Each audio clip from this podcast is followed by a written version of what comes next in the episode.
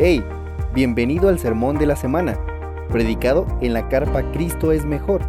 Deseamos que el Señor hable a tu corazón y transforme tu vida a través de este mensaje. E- Esta es una de esas cosas que mi esposa me dice, solo nosotros predicamos eso, pero realmente creo que es importante que tú y yo podamos tener esto en mente y es válido que esté sobre la mesa. Tres cosas, repito, examinando si soy parte de la iglesia, si visito la iglesia o si debo cambiar de iglesia. Y el texto base que vamos a utilizar es Efesios capítulo 3, verso 14 en adelante. Y te pido que vayas ahí en tu Biblia, Efesios capítulo 3, verso 14 en adelante. Y en lo que llegas allá, déjame orar. Señor, gracias porque eres bueno y eres fiel. Gracias por tu amor y por tu misericordia. Gracias, Señor, por este día que nos regalas. Te pido que tú nos permitas ser como tú. Ayúdanos a crecer, a darte honor y gloria, porque tú eres digno de recibirlo, Señor. Te lo suplicamos, Señor. En Cristo Jesús. Amén. Bien, hay una película que salió en 2013 que se llama Gravity. ¿Alguien la vio? ¿Gravity? Gravedad, ¿no? En español. Ah, y la película trata de dos astronautas, una mujer y un hombre. La doctora Ryan, que es el personaje interpretado por Sandra Bullock, es su primer viaje espacial, ¿no? Y está como súper nuevita y tal. Y el personaje interpretado por George Clooney es el último viaje que va a hacer en toda su carrera y después se va a jubilar y bla, bla, bla, bla, bla. Y lo que debería ser un viaje de rutina en una caminata espacial, si en teoría eso puede ser algo de rutina, se complica por fragmentos de un misil, ¿no? Tiene que ser un misil ruso porque película americana. Y ah, ellos terminan varados en el espacio con pocas posibilidades de sobrevivir y regresar a casa, ¿no? Y en algún punto de la trama, el personaje femenino, esta astronauta, está ahí flotando en el espacio y desesperada, verdaderamente sola, y habiendo perdido toda esperanza de sobrevivir, ella dice, ¿me voy a morir? Todo el mundo se muere, pero yo me voy a morir hoy. Nadie va a llorar por mí. Nadie orará por mi alma. Nunca he orado. Nadie me enseñó a orar. Y sabes, esta mañana mientras estaba orando y planeando este sermón, no podía dejar de pensar en lo trágicamente común que es esta escena en la vida de las personas. Nadie ora por mí. Nunca he orado. Nadie me enseñó a orar. Sabes, quizá hay personas alrededor nuestro que no van a estar en el espacio dando vueltas en una nave averiada, pero que sí se sienten perdidos y solos. En este mundo hay personas que quizá no están así con esta desesperanza de no regresar a casa porque están en medio del espacio, pero sí sienten esta soledad de no sé orar. Nadie me enseñó.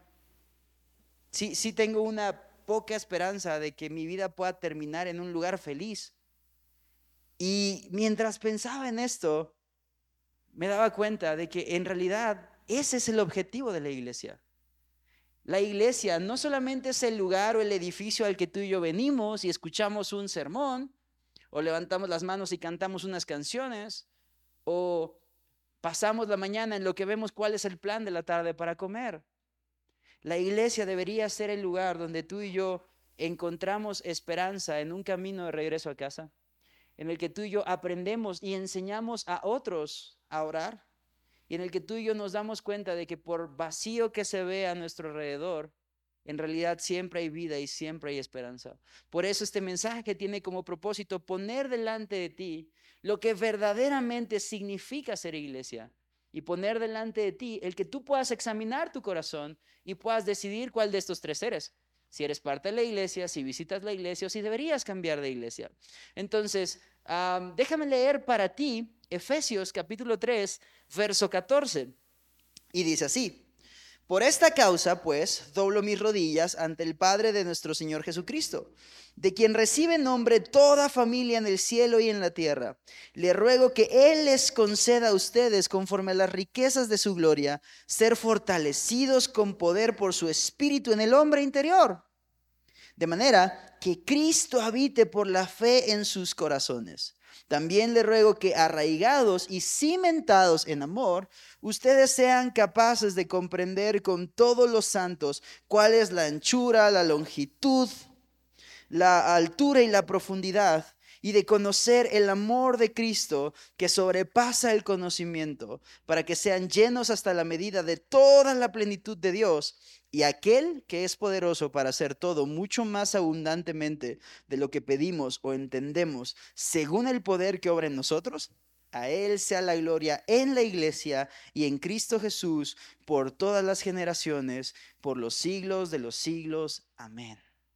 Hoy tú y yo vamos a ver tres cosas. Número uno, usando este texto como base, vamos a ver qué es la iglesia.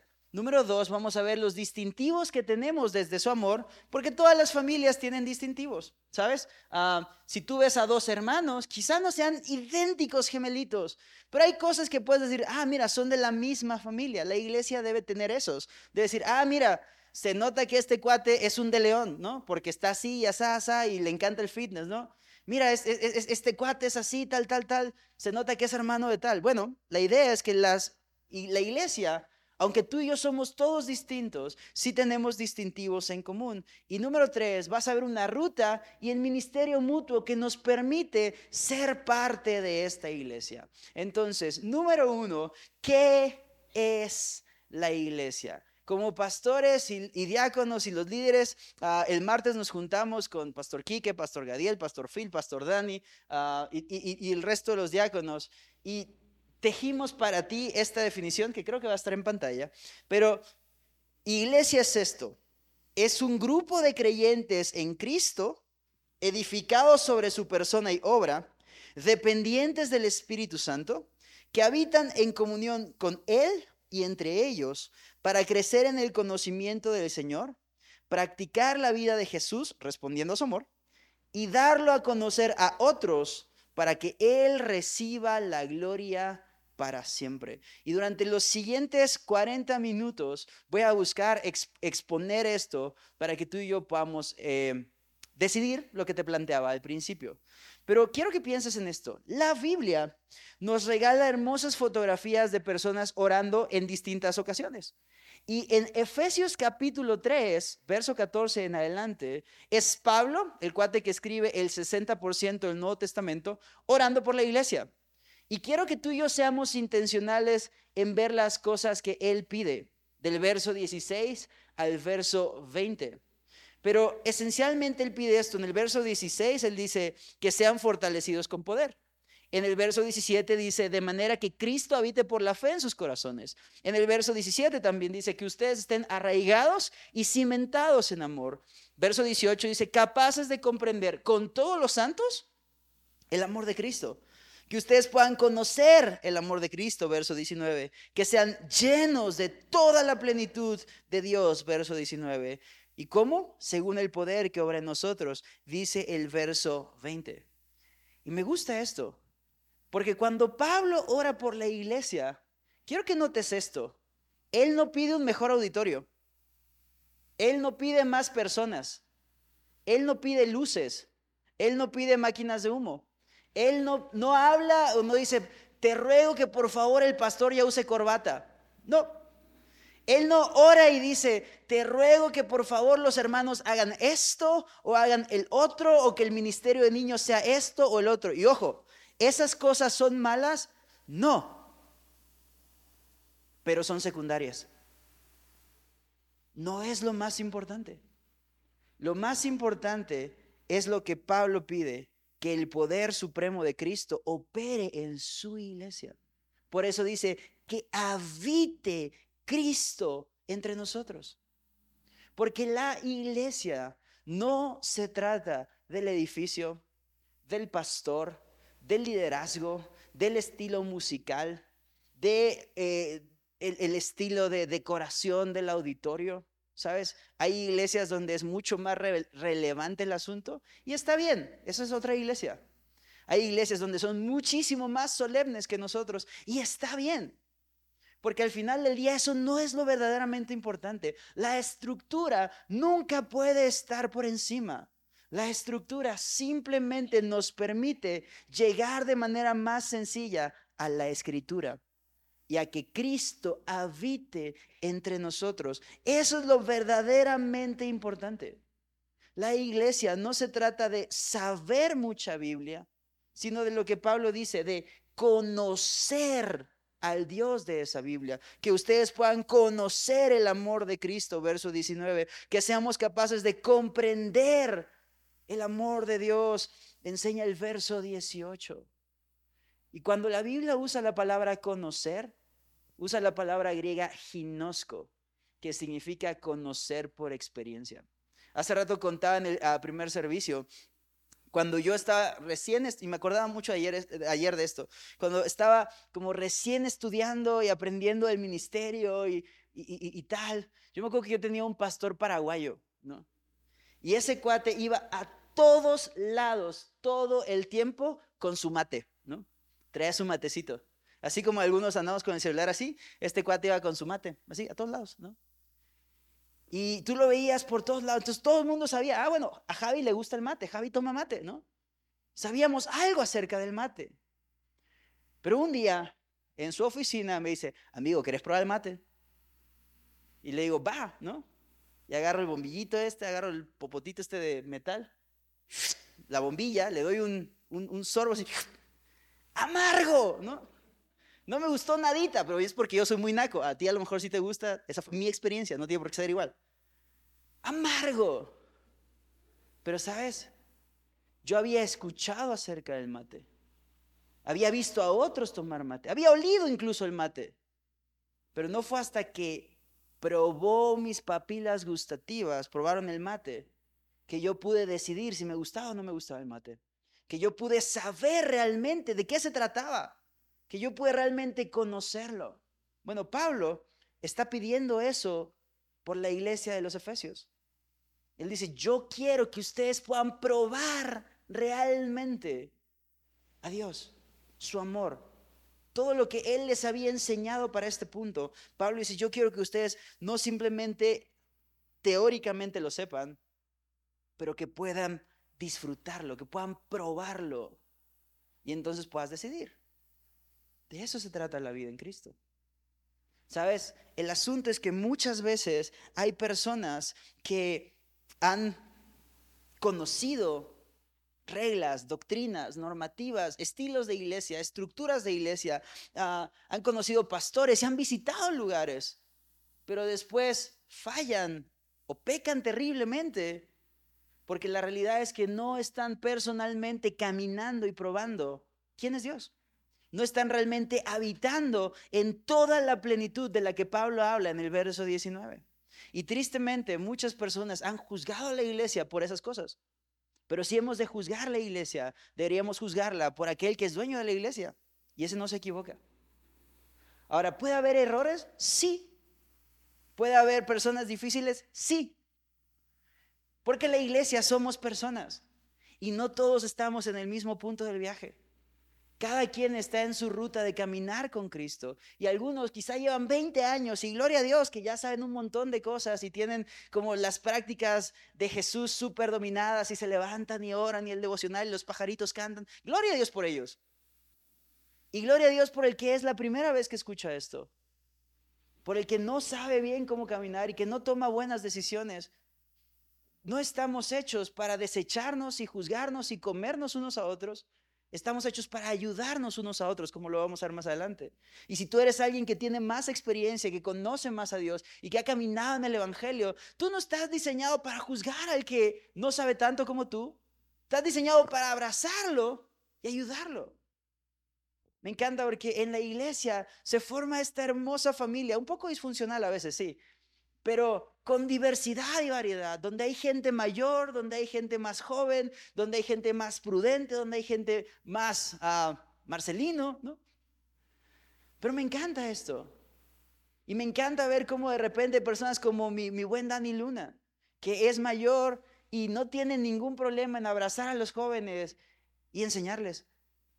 Decir, muchacho, esto, el otro, y corregir y acercarse y que al mismo tiempo no tiene problema en que llega con alguien que es 20 años menor que, él, como pastor Dani y, y, tu servidor, que Dios ha puesto como pastores de esta iglesia, y llega y dice, ¿en qué puedo servir?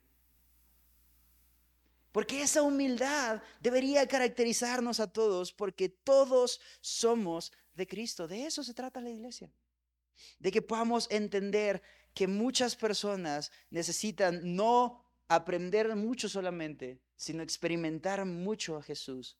¿Y por qué digo muchas personas? Porque tenemos que entender que la iglesia no es un proyecto individual, es una vida de comunidad. Por eso me encanta que el verso 18 dice, capaces de comprender con todos los santos el amor de Dios. Y que el verso 21 dice, a ese Dios sea la gloria en la iglesia y en Cristo por generaciones y generaciones, por los siglos de los siglos. Amén. Pero lo que más me gusta de todo esto es que dentro de cada cosa que Pablo pide, que seamos fortalecidos, que conozcamos el amor de Dios, que seamos arraigados, cimentados, hay una sola cosa que lo hace posible, unita. Y es esta. El verso 17 dice, que habite Cristo por la fe en sus corazones. Que habite, no que visite, que habite, que permanezca allí a largo plazo. Hay una diferencia muy, muy grande entre habitar y visitar. Cuando tú visitas un lugar, por ejemplo, cuando vas de vacaciones, tú visitas un lugar. Pero a menos que de verdad seas muy, muy raro, yo nunca he visto a nadie que viaje con una latita de pintura de su color favorito y llega al hotel y dice, ay, este muro lo quiero azul. Y aquí voy a poner el cuadro de tal, y aquí mi título de no sé qué, y aquí la foto. Ay, aquí voy a poner mis cafeteras y no sé qué. Gordo, pásame el refri porque lo voy a mover para acá. Nadie hace eso en un hotel. Nadie llega a un hotel y lo decora y así como, porque vas de visita. Pero cuando vives en un lugar, ese lugar va cambiando. Porque ahí sí, tú puedes decir como, me gustaría tener un muro aquí, me gustaría pintar esto de este color, me gustaría poner una foto de tal aquí o, o, cuál otra cosa que me gusta, ¿no? A mi esposa le gusta el color tal, le voy a pintar la casa de este color. Y tú adaptas el lugar porque ahí vives, porque ahí permaneces, porque quieres que ese lugar se adapte a ti y nadie puede peleártelo. Nadie. Yo lo, lo conté en el primer servicio, pero hace unos años me entró un tema de minimalismo así bien grueso. Entonces, en mi casa, tu casa, en el comedor, hay cuatro cuadros con una hoja blanca. Así, tan vacíos. Y era muy divertido cuando yo estaba en mi trabajo anterior y tenía videollamadas ahí, eh, hablar con americanos que me decían, oh, tus cuadros son blancos, ¿de qué se trata? Y les daba ahí un choro bien chistoso. Y era, oh, oh muy interesante, muy interesante. Pero nadie puede decirme, puede gustarte o no gustarte, pero es mi casa, yo puedo poner lo que quiera. Si yo quiero agarrar una foto de Mauricio Pedrosa y ponerla en mi escritorio, yo puedo hacerlo porque es mi casa. Y Mauricio es mi amigo. Yo digo, yo quiero acordarme de mi amigo. Voy a poner aquí su foto, aunque a nadie le guste. No importa, no te puedes quejar, es mi casa. Y yo no puedo ir a tu casa y decirte como dónde deberías poner los muebles. Es tu casa, tú decides. El asunto es que la Biblia no solamente o no habla de que tú y yo habitemos en la iglesia, habita de que Cristo habite por la fe en nuestros corazones. Y si mi corazón es su hábitat, si mi corazón es su casa, entonces yo tengo que dejar que Él mueva lo que Él quiera. Entonces yo no tengo derecho a decirle, no, no, no, no pongas ese cuadro. No, no, no, no te metas con esta parte. No, Él puede tirar, construir, pintar, remodelar, sacar la basura. Él decide, porque es su casa. De tal manera que entendemos que la iglesia es también eso. Y si esta es mi casa, entonces yo necesito arraigarme. Eh, yo viví tres años en Cancún y en la península tienen como que un dicho, ¿no? Así como algo de, si tú llegas a una casa, porque península, y, y, no hay cortinas, o no, esa gente no va, no va a durar aquí, se va a ir. Pero ya si pones las cortinas es como, no, aquí va a vivir, ¿no? Así como, ya lo eligió como su casa. Es normal que si tú visitas la iglesia, tú no pongas cortinas. Es, normal que si tú visitas la iglesia solamente no te arraigues. Es normal que no hagas amigos, que no vayas seguido, que no te integres a actividades, es normal que no sirvas. Pero cuando tú ya es tu casa, tú buscas la forma de, hacer, de, ser parte. Tú buscas la forma de en qué puedo apoyar. Eh, y, y, no estoy hablando, ojo, de estar 24-7 aquí. Pero es un tema de horas por tu casa, te acuerdas de tu casa, haces amigos en tu casa, apoyas financieramente a tu casa, estás constantemente, sabes dónde es, estás al pendiente, ¿no? A nadie que lleva suficiente tiempo viviendo en un lugar, le dices, ¿dónde vivo? Y se queda en blanco. Mínimo ubicas la colonia, mínimo dices, ah, acá por el pueblito, ¿no? Puede que seas muy, muy despistado y aún así sabes llegar porque llevas tiempo ahí. Cuando alguien es parte de la iglesia, se ve así, integrado, arraigado, y entonces es parte. Y entonces puedes tomar partido y decir, oye, ¿y si ponemos las cortinas acá? ¿Por qué eres parte? En mi casa yo no decido todo solito. Yo tengo una esposa que amo con el corazón y que no es como que un día llego y digo, oye, ¿qué crees? Vendí todo y compré todo temático de Star Wars, ¿no? No, los que somos casados, sabes, bro, no puedes hacer eso. Es el sueño de todo hombre, pero no puedes hacer eso, ¿no? no, porque es un proyecto familiar. Y lo hermoso es que en todas estas cosas, que a priori podrían parecer difíciles por lo diferentes que somos cada uno de nosotros, no dependen ni recaen en ti y en mí. Pablo dice en el verso 20 que recaen en el aquel que es poderoso para hacer todo mucho más abundantemente de lo que pedimos o entendemos. Tú y yo podemos ser hermanos, no porque tenemos todos los gustos en común, no porque le vamos al mismo equipo, nos gusta el mismo color y usamos la misma ropa. No. Tú y yo podemos ser hermanos porque tenemos lo importante, una relación con Dios en común. Y entonces, sin importar lo diferentes que seamos, podemos abrazarnos y aceptarnos todos en amor porque es el amor que tú y yo hemos recibido. Podemos ser y hacer iglesia y ser y hacer familia con personas con las que quizá difícilmente hablaríamos fuera de aquí, pero que podemos encontrar un hermoso deleite, un hermoso vínculo de unión en el amor del Señor. ¿Me sigues hasta aquí, familia? Lo que nos lleva al segundo punto del sermón vamos a aprender los distintivos desde su amor. Y ya sabes que en el compañerismo de Cristo es mejor, Horizonte, La Carpa, el Marqués, Curiquilla, etcétera, nos encantan los acrósticos. Entonces, con los pastores el martes hicimos uno, que es desde. Mau se ríe porque siempre nos reímos de eso de los acrósticos, pero es desde, desde su amor. La D es de como iglesia, lo que nos distingue es que dependemos de Dios, porque todo lo podemos en Cristo y nada lo podemos sin Cristo. Así lo enseñan Filipenses 4:13 y Juan capítulo 15. Juan capítulo 15 enseña, Él es la vid, nosotros los pámpanos separados de Él, nada podemos hacer.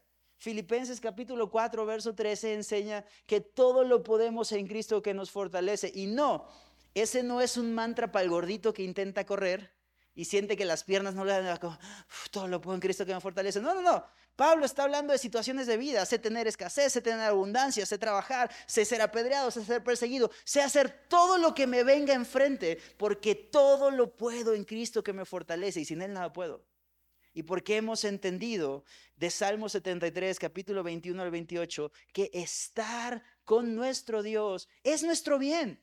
Por eso dependemos de Él. Verso 21 ah, del Salmo 73 dice, cuando mi corazón se llenó de amargura y en mi interior sentía punzadas, entonces era yo torpe y sin entendimiento, era como una bestia delante de ti. Sin embargo, yo siempre estoy contigo y tú me has tomado de la mano derecha, con tu consejo me guiarás y después me recibirás en gloria.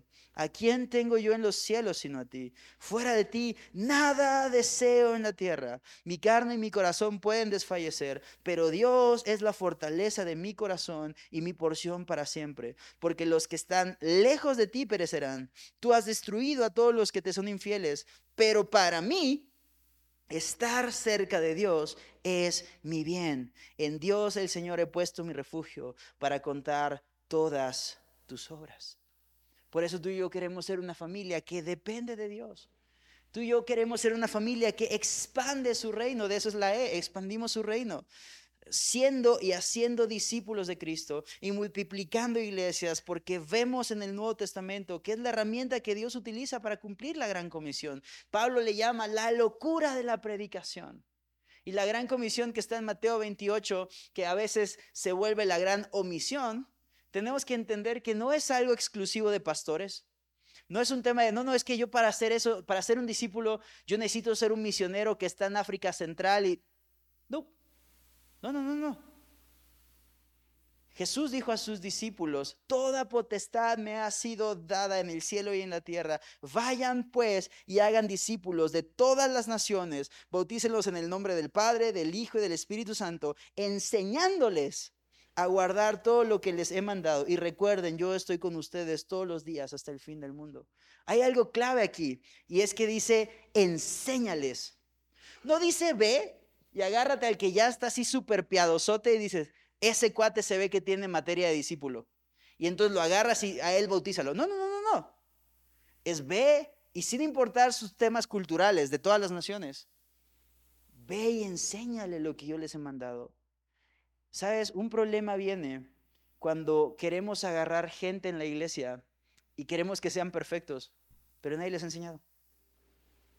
Queremos como que todos los hombres sean súper maduros y súper prudentes y súper chambeadores y súper responsables, pero nadie les ha enseñado. Queremos que todas las mujeres sean como súper pacíficas y amigables y que no se peleen entre ellas, pero nadie les ha enseñado. Y tristemente muchas veces la iglesia termina excluyendo a las personas nuevas, porque entonces hacemos de la iglesia un centro para las personas que ya, como que alcanzamos cierto nivel y ya lo sabemos. Pero no se trata de eso. Si todas las personas tuvieran que saber todo, no existirían escuelas. No ¿A qué entras a la universidad si ya lo sabes todo? ¿Para qué le enseñas a tu hijo a caminar? ¿Para qué le enseñas a comer? ¿Para qué le enseñas que no meta el dedo en el enchufe? No, no, ya lo sabe todo. Y si no hacemos eso en cuestiones tan prácticas, ¿por qué cuando alguien nuevo llega a la iglesia y se viste quizá de una manera inapropiada, es como, uy, ya viste a fulano? No manches. Cuando alguien, hay un hombre que a lo mejor es emocional o es tal, uy, no, qué masculinidad tan frágil la de fulano. Y muchas veces hemos cometido ese error. Ponemos una carga pesadísima sobre personas nuevas o sobre jóvenes que quisiéramos que te vean la madurez así de... Es como, brother, nadie nace teniendo 150 años. Cálmate. La iglesia no se trata de eso. Hacer discípulos no se trata de eso, se trata justamente de enseñar. Y yo nunca, nunca, nunca, en 13 años de ministerio, nunca, nunca he conocido a alguien que me diga, ¿sabes qué? Yo era un pecador de lo peor, terrible, borracho, adúltero, mujeriego. Pero un cristiano una vez me una insultada. Tremenda, así, trapó el piso conmigo. Y a partir de ahí yo amo al Señor. Gloria. Nunca. No conocí una mujer que ya sabes que yo era súper tóxica, era súper esto y esto, pero todas me hicieron ojos de huevo y me miraron mal y me criticaron, ¿no? Así, hablaban de mí a mis espaldas y entonces dije, wow, qué increíble familia, quiero ser parte. Nadie, nunca, jamás. Tenemos que entender una cosa, familia. Somos miembros los unos de los otros. Esa es la siguiente letra. Procuramos la unidad porque Efesios capítulo 4, verso 25 es verdad. Por tanto, dejando a un lado la falsedad, hablen verdad cada cual con su prójimo, porque somos miembros los unos de los otros. La iglesia es un cuerpo, es una familia del que todos nosotros somos parte. Habrá algunos con mucha más madurez, con mucha más experiencia, gloria a Dios por ellos. Habrá unos más nuevitos, con menos conocimiento, gloria a Dios por ellos. Alguna vez ah, leí un libro que me encantó, se llama Vivir es Cristo, morir es ganancia, Matt Chandler. Y en este libro él hace un análisis de Filipenses justamente, pero él hablaba de esto, ¿no? Ah, en su iglesia había una disputa entre dos bandos. Los chavitos que querían eh, que la alabanza fuera mucho más movida, que hubiera máquina de humo, que hubiera luces, que hubiera como música más rock y demás. Y los viejitos que querían himnos, coros, solo el piano porque es muy ruidoso y bla, bla, bla. Y entre ellos había disputa. Y Matt Sandler dice, una vez los junté a todos y expuse acerca de la alabanza, de por qué ninguno de nosotros es el centro, de por qué no se trata de complacerme a mí, sino complacer a Dios. Y entonces dije, muchachos, ¿quieren máquinas de humo? ¿Quieren luces? ¿Quieren mejores instrumentos? La mayoría de ustedes ni trabaja. Esos que ustedes llaman viejitos son los que pagan las cosas de la iglesia. Viejito, ¿quieres que alguien empuje tu silla de ruedas? Necesitas que haya jóvenes en la iglesia. ¿Quieres alcanzar jóvenes en la iglesia? Tienes que amarlos. así ruidosos como son, así irreverentes como son. No descalificarlos, sino enseñarlos, porque todos somos parte de la iglesia. Desde el más puritano y, el que tiene más como, no, yo me levanto y a las 4 de la mañana tomo mi primer café y entonces leo mi libro de los puritanos y Jonathan Edwards y entonces comienzo a caminar hasta el chavito más simple que dice como, no, yo conecto con Dios, poniendo un pad musical y así, relajado, escuchando la naturaleza. Ambos tienen que aprender lo mismo, a conocer el gran amor de Dios bíblicamente. Pero no podemos poner la estructura de ninguno por encima del amor que Dios nos llamó a tener, porque todos somos miembros los unos de los otros. Todos necesitamos aprender y todos, definitivamente todos, tenemos algo que aportar. Siguiente, damos generosamente, invertimos y nos invertimos aparte en aquellas cosas que a Dios le importan. Apoyamos financieramente, pero no solo eso, con nuestros talentos, con nuestro tiempo, con nuestra atención, Ah, lo, lo, en la mañana, cuando los que han servido desde el principio, ¿se acuerdan? Pero cuando usábamos esta parte como estacionamiento y queríamos dejar espacio para que los niños jugaran y para que Flechas pudiera estar allá y tal, tal, tal, había una instrucción pastoral y era esta, si tú llegas temprano, estacionate lo más atrás posible, por amor al que va a llegar después y tenga un lugar accesible para no perderse el tiempo en la palabra, por amor a los niños que andan corriendo y no estén en riesgo de que... Eh, los arrolles con tu auto o de que de un pelotazo se endeuden contigo. Por amor a otros hacemos y nos invertimos en aquellas cosas que a Dios le importan. En Filipenses capítulo 4, ah, verso 10 al 20, Pablo agradece a los filipenses por su generosidad, por cómo ellos le han permitido viajar y le han enviado dádivas más de una vez para que él pueda hacer aquello a lo que Dios le llamó a hacer. Y después en 2 los Corintios, capítulo 12, verso 14 al 16, Pablo se entrega hacia los Corintios, a Corintios. Él dice, miren, esta es la tercera vez que estoy preparado para ir a ustedes y no les seré carga, pues no busco lo que es de ustedes, sino a ustedes porque los hijos no tienen la responsabilidad de atesorar para sus padres, sino los padres para sus hijos. Y yo, con mucho gusto, gastaré lo mío y aún yo mismo me gastaré por sus almas. Es mutuo. Es todos nos entregamos porque todos hemos recibido de Dios. Y gloria a Dios por iglesias como esta en la que ya se pidió ofrenda y no estoy tratando de pedirte nada. No es un tema de que, no, no, no, pues mira, por la Biblia dice, entonces suelta la cartera. No se trata de eso. Porque repito, esto no es únicamente económico, sino que se trata de que entendamos que el corazón de la iglesia debe ser darnos mutuamente unos a otros, porque Jesús se ha dado por nosotros. Podemos darnos en servicio. Yo, yo me, me sorprende y me gusta mucho ver a la gente que sirve en ministerios tan demandantes como flechas, por ejemplo. Yo difícilmente me imagino a Jorge de León un jueves en la tarde diciendo, ah, no tengo nada que hacer los próximos tres meses. Marcela, vente, vamos a servir a flechas. No. Yo difícilmente me imagino a, un Dani Luna diciéndole, Betty, ay, no hay nada que hacer. Y si nos levantamos temprano para llegar antes de que todos lleguen a la iglesia, antes de que empiece el primer servicio y nos quedamos a orar encerrados en un cuartito.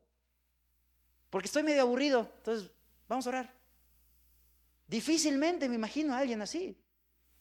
Porque no es un asunto de dar lo que nos sobra. Es de entender que somos todos parte de un cuerpo y cada uno aporta lo suyo. Algunos Dios los llamará a un tema diagonal, pastoral, ministerial. Gloria a Dios por eso. Algunos Dios les llamará a ser maestros de niños y preparar lecciones. Gloria a Dios por eso. Algunos Dios les llamará, como está mi buen Dani, a correr entre piano y cabina. Gloria a Dios por eso. Porque todos somos parte de esto. No del edificio, no de las cosas que están limpias o sucias, no de la alfombra, los cables o demás, del cuerpo de Cristo. Somos miembros unos de otros y por eso nos entregamos generosamente, porque generosamente Dios nos ha dado.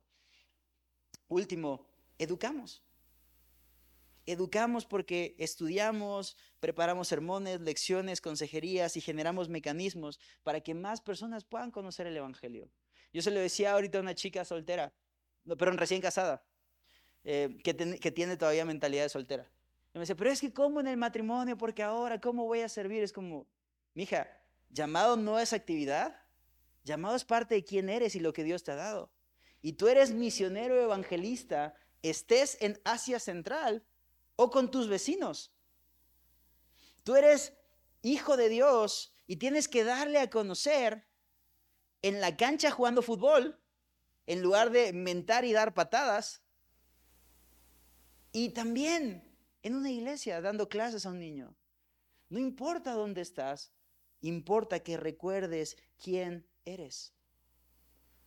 Pablo escribe en Romanos capítulo 1, verso 16, porque no me avergüenzo del Evangelio, porque es poder de salvación. Por eso yo busco oportunidades y todo lo que esté a mi alrededor para usar los talentos, los dones, los recursos que Dios me ha dado para educar a otros, para instruir a otros, para enseñar a otros, para recibir a otros. Y en lugar de juzgar, instruir. En lugar de decir como un tema, ay, otra vez viene fulano, poder decirle, oye, bro, la Biblia dice esto. Yo te he visto hacerte menso en esto. ¿Cómo te ayudo? Y rogar que Dios dé la humildad en el otro corazón de decir, ora por mí, necesito crecer en esto y el otro aquello. Pero somos todos parte de este cuerpo que hace esto. ¿Hace sentido? Número tres, ruta y ministerio mutuo. Quiero que vayas conmigo al Salmo 133, por favor. Y con esto voy a ir terminando. Y quiero, Andrés, ¿puedes venir, por favor? Sí, sí, sí, tú, tú eres Andrés. Él es el soltero más guapo de la carpa, puedes verlo.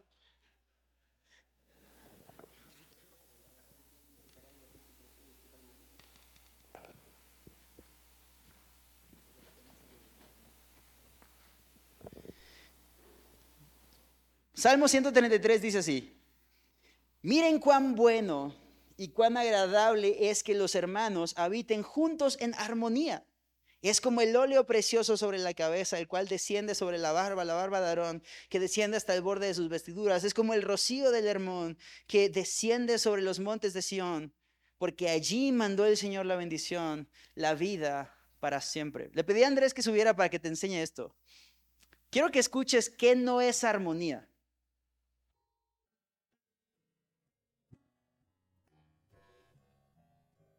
Gracias. Quiero que escuches que sí es armonía. Hay una diferencia. Armonía es la unión y combinación de sonidos simultáneos, diferentes, pero acordes. Diferentes, pero con una proporción que les permite sonar bien. Cuando él toca varios acordes, está tocando distintas notas, pero cada nota está en el lugar correcto cada nota vibra en un... Literalmente vibra, no estoy hablando así como estas ondas espiritistas, o sea, literalmente es una vibración sonora. Cada nota vibra correctamente con la otra para que lo que escuchamos sea hermoso, para que nos permita levantar las manos, para que nos permita cantar, para que nos permita verdaderamente disfrutar de este tiempo. Gracias, Andrés.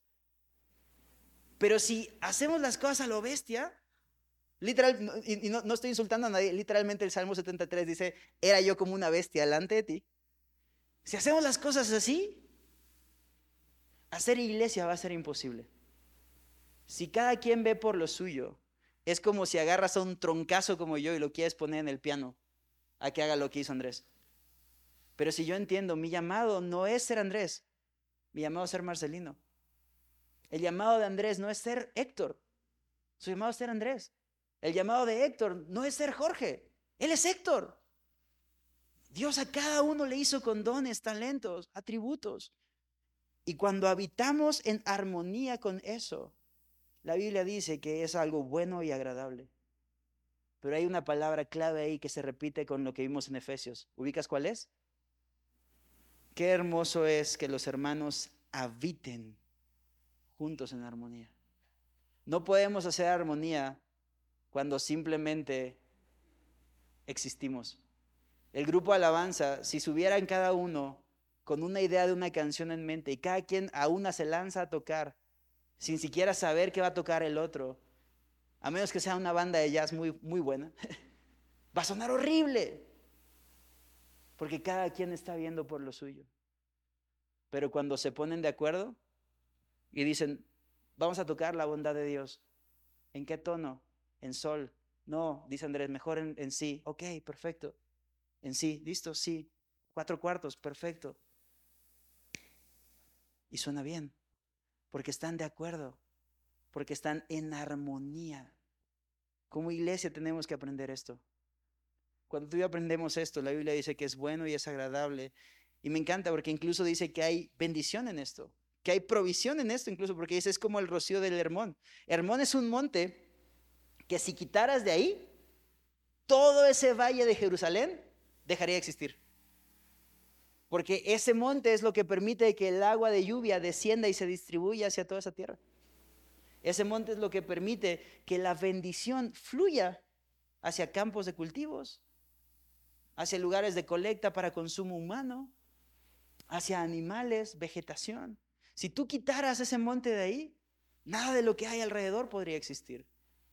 La armonía del Espíritu y el amor de Cristo en la iglesia es esto.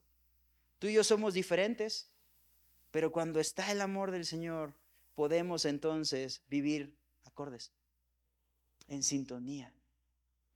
Solo así y solo así tú y yo podremos pasar al último de este sermón, que es la evidencia del amor, servicio unos a otros. ¿Sabes? Juan capítulo 13, verso 1 al 3 dice, antes de la fiesta de la Pascua, sabiendo Jesús que su hora había llegado para pasar de este mundo al Padre, habiendo amado a los suyos que estaban en el mundo, los amó hasta el fin. Y durante la cena, como ya el diablo había puesto en el corazón de Judas Iscariote, hijo de Simón, que lo entregara, Jesús, sabiendo que el Padre había puesto todas las cosas en sus manos y que Dios había salido y a Dios volvía, ¿sabes qué hizo Jesús? Tomó una toalla, tomó una cubetita y le lavó los pies a todos, los sirvió. ¿Por qué? Por dos cosas clave que tú y yo no vamos a poder ser iglesia correctamente hasta que entendamos. Uno, Jesús sabía su identidad y su destino, sabiendo que de Dios había salido y a Dios volvía, sabiendo que Dios había puesto todas las cosas en sus manos, sabiendo que su hora había llegado, el momento donde, Dios lo había puesto, sabiendo quién era y su destino, pudo amar a los que servía habiendo amado a los suyos que estaban en el mundo, los amó hasta el fin. Tú y yo no podemos amar sin primero recibir el amor de Jesús. Y sin ese amor, tú y yo no podemos servir. Tú y yo podemos hacer cosas. Tú y yo podemos ayudar gente, hacer ayuda social. Pero servir de corazón puro en la iglesia es imposible sin el amor del Señor. Así que quiero terminar con esto. Un acuérdate y una de tres acciones que te invito a tomar. El acuérdate es este. Hay bendición, santificación y provisión cuando los hermanos habitamos en armonía. Ser iglesia no es asistir a la congregación, es fruto de amar lo que Dios ama. Es fruto de comunión. Ser iglesia no tiene que ver con asistencia, tiene que ver con identidad. Dicho sea de paso, si tú amas a alguien, pero aborreces a su esposa, esa relación jamás va a poder prosperar. yo, puedo decir con libertad y confianza porque lo que ves es lo que hay. Si tú me dices como, Marce, tú me caes re bien, pero Andy no la trago, brother, tú y yo no podemos ser amigos. Así de sencillo. Hay mucha gente que dice como, no, no, no, es que yo amo a Dios, pero es que yo no creo en la iglesia. No, no, no, repito, perdónanos Florecita por romperte, pero si vas a juzgar a la iglesia, no las juzgues por personas en proceso. Júzgala por el Dios que es dueño de la iglesia. Júzgala por el Dios que da la cara por su iglesia. Y si encuentras en él falla, entonces sí puedes juzgar. Pero si no, bienvenido al club. Bienvenido donde todos estamos aprendiendo lo que Dios quiere enseñarnos a través de su amor. Y bienvenido porque Dios usa la iglesia para eso. Por lo cual termino con esto quiero invitarte a una de las siguientes tres acciones. Uno, si esta es la primera vez que escuchas algo así o que te hace sentido, Hoy tienes una oportunidad para elegir a Dios y declarar a Cristo como tu Señor y ser parte de, su familia. Dos, puedes también acercarte con alguno de los líderes de la iglesia, o puede, ser Jorge de León, ah, puede ser Checo mismo, puede, ah, sí, sí está aquí Checo. Y pedir oración porque Dios te afirme en acciones claves de la convicción de ser parte de su iglesia. Que puedas decir, ¿qué, qué, qué hago? ¿Cómo participo? ¿Cómo me involucro? ¿Cómo puedo ser parte de esta iglesia? Y tres, tú puedes elegir salir de aquí sabiendo que eres bienvenido, pero que anhelaríamos y oramos porque decidieras integrarte y ser parte activa de la familia de Dios para siempre. Repito, no todos van a hacer lo mismo. No espero que estés aquí 24/7, pero espero que decidas ser parte de la familia de Dios.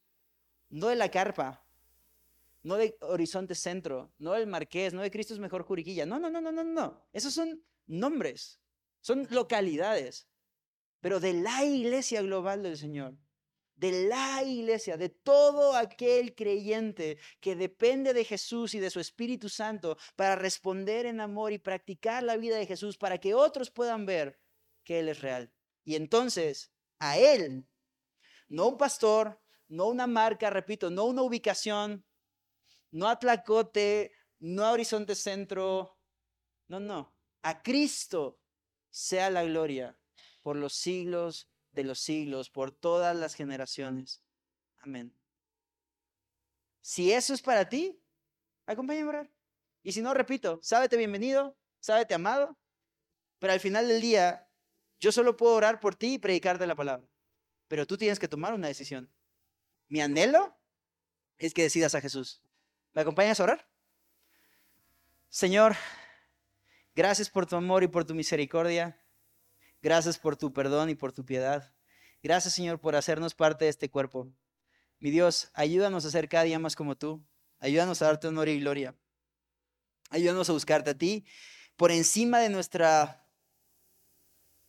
deseo de autosatisfacción, por encima de nosotros, por encima de Pastor Quique, Pastor Phil, Pastor Dani, de... No, no, Señor. Algunos son de Pablo, otros son de Éfeso, de, Apolos. No, no, no. Todos somos de Cristo. Todos dependemos de ti. Más bien te ruego, Señor, levanta más pastores. En, en Cristo es mejor, pero también en otros movimientos. Que prediquen tu evangelio con verdad, con sagacidad, con astucia, con pasión. Que den la vida por ti, Señor. Que, que no elijan servirse a sí mismos. Levanta siervos para tu gloria. Levanta gente convencida de que simplemente somos tus hijos haciendo tu obra para tu gloria, por lo que tú ya has hecho, Señor. Te lo rogamos en Cristo Jesús. Amén. Gracias por escucharnos. Si quieres saber más de lo que Dios hace con su iglesia, visítanos en Facebook e Instagram como la Carpa de Reunión o bien en nuestra página web cristoesmejor.com. Que Dios te bendiga y te esperamos el domingo.